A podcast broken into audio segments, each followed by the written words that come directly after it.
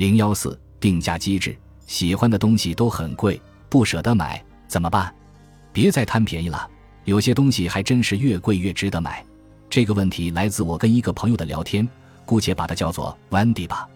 Wendy 喜欢关注生活中很多事情的来龙去脉，比如我们在聊到物品的价值时，他问我：“你知道为什么超市的草莓那么贵吗？”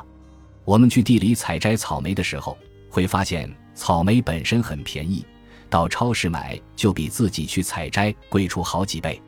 但是，同样作为农产品，超市里苹果、脐橙的价格为什么却没有比直接去果园采摘的贵很多呢？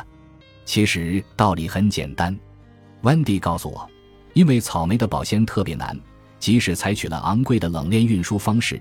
新鲜草莓一两天内还是会开始逐渐坏掉，采摘出来的一吨草莓到最终从超市里销售出去，基本上有半吨因为保鲜问题损耗掉了，因此超市的价格自然就比现场采摘的贵很多。苹果、脐橙并不需要特别的保鲜，而且储存期比较长，不容易坏，价格也就比采摘贵不了太多。是的，价格里总是隐藏着各种信息。我们在购买商品的时候，总会觉得为什么这个东西这么贵啊？为什么别的同类产品又那么便宜呢？为什么有的产品价格很低，有的却宁愿少卖也不降价呢？了解商品的定价机制，就能读懂价格背后隐藏的诸多信息。